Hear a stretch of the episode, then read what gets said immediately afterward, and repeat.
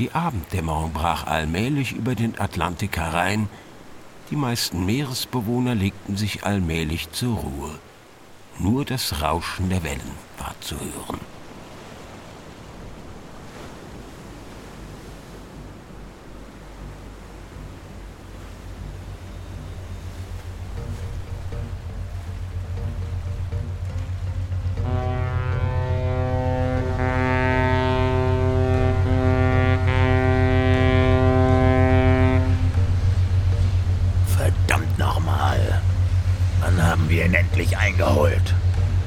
Scheint ein außergewöhnlich schnelles Tier zu sein, Captain.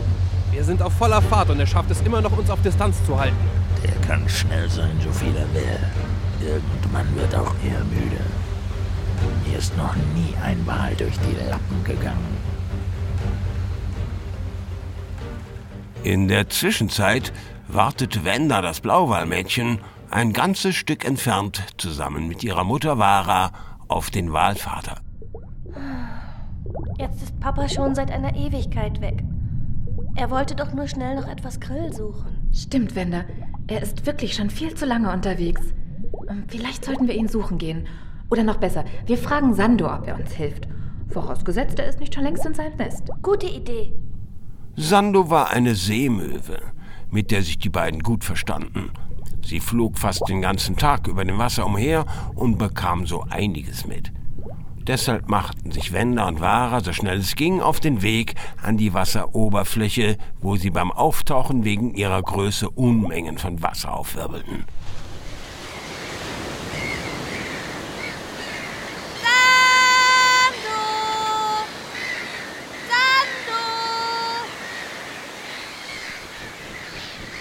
Was ist denn?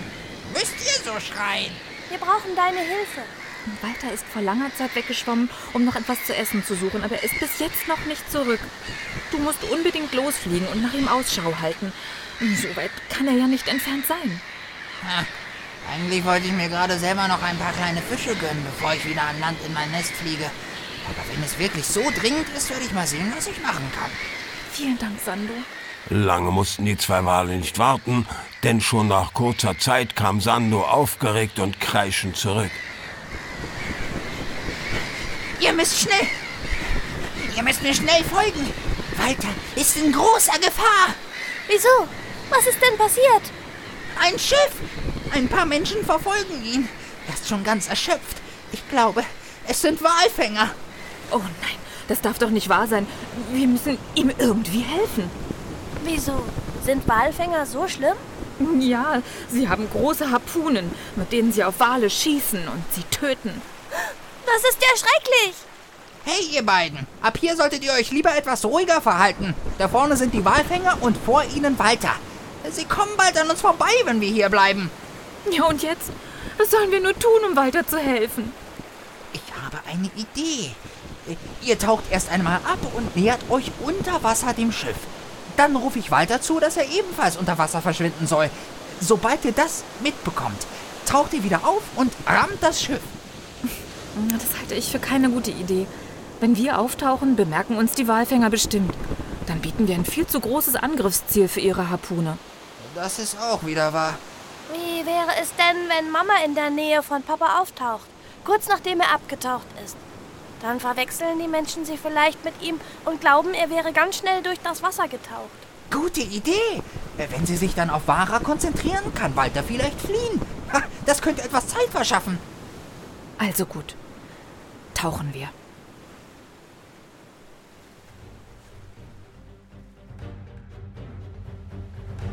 Ich glaube, das Biest wird zunehmend müder.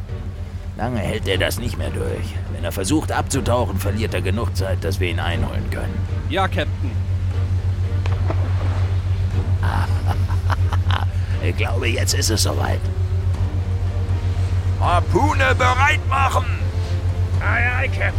Wird gemacht. Jetzt hab ich dich endlich. Hey, was ist denn das?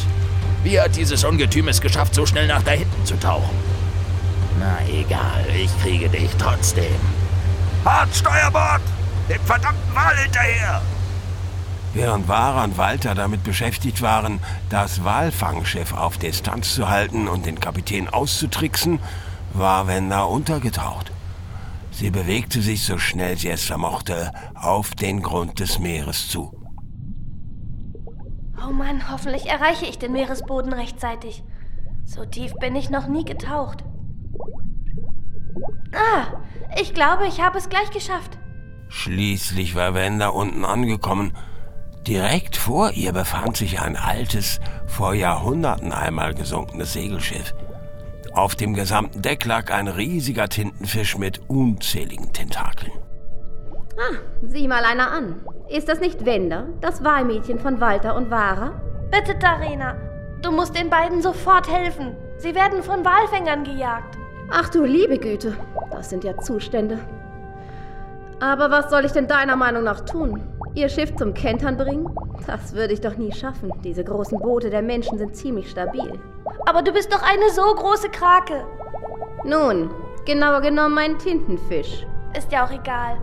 Jedenfalls könntest du zumindest versuchen, den Menschen Angst einzujagen. Papa hat mir erzählt, dass es Geschichten bei den Menschen über riesige Monsterkraken gibt, die Schiffe versenken. Vielleicht verschwinden sie ja dann, wenn sie wirklich einmal eine Krake zu Gesicht bekommen. Keine Krake, einen Tintenfisch. Aber na schön, ich kann wohl kaum zulassen, dass ein paar Menschen einfach so deinen Vater töten. Auf, an die Wasseroberfläche.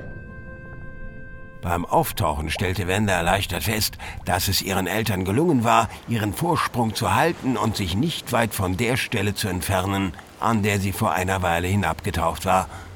Dennoch war ihnen die allmähliche Erschöpfung vom ständigen Ab- und Auftauchen anzusehen. Tarina, der Tintenfisch, machte sich indessen unter Wasser schon auf den Weg zum Schiff. Treib du nur dein Spiel mit uns.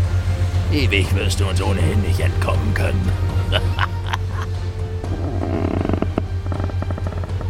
Captain, Captain, da hängt irgendetwas an unserem Schiff. Wir kommen kaum mehr voran. Was? Was? Das kann nicht sein.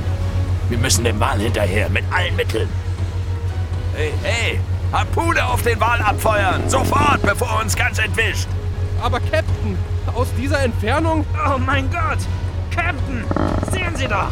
Direkt neben dem Matrosen hatte sich die Spitze eines langen Tentakels, der aus dem Meer gekommen war, um die Harpune gelegt. Mit einem Ruck wurde sie aus der Verankerung gerissen und ins Meer geworfen. Äh, beim Klabautermann. So etwas habe ich in meiner gesamten Kapitänslaufbahn noch nicht erlebt. Das ist noch nicht alles, Captain. Schauen Sie mal aufs Meer. Der Captain blickte über den Bug des Schiffes aufs Meer. Zu seinem Entsetzen sah er, dass der Blauwal, den er zu fangen versucht hatte, kehrt gemacht hatte und geradewegs auf das Schiff zuhielt. Und dann, konnte es wirklich sein, war da noch ein zweiter Wal. Die Walfänger waren von den Jägern selber zu Gejagten geworden. Sofort volle Kraft zurück! Schnell! Oder wir werden von den Walen gerammt!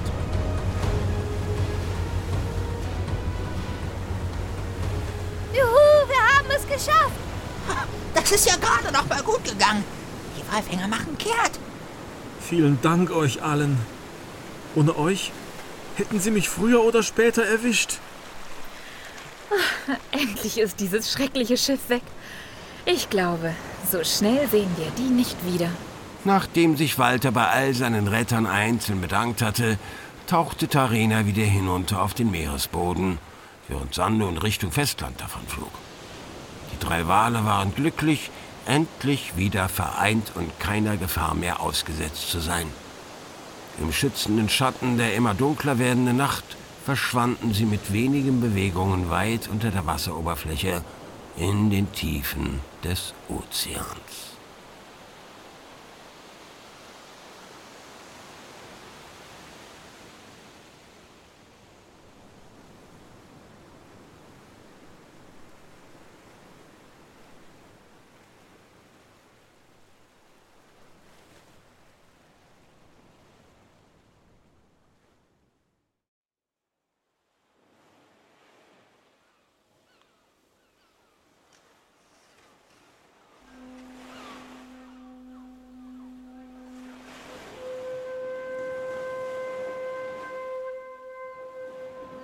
Ihr hörtet die Walfänger. Die Rollen und ihre Sprecher. Erzähler Werner Wilkening. Kapitän Felix Würgler. Wender Jamie Leaves. Vara Dorle Hoffmann. Walter Björn Korf Sando Tim Gößler Tarena Jessica von Häseler. Erster Matrose Andreas Hegewald. Zweiter Matrose Ronald Martin Bayer Buch, Schnitt, Regie und Cover Frederik Jakob. Abspann Harald Helmchen. Musik von www.jamendo.com. Zusätzliche Sounds von www.freesound.org. Eine Produktion des Hörspielprojektes aus dem Jahr 2012.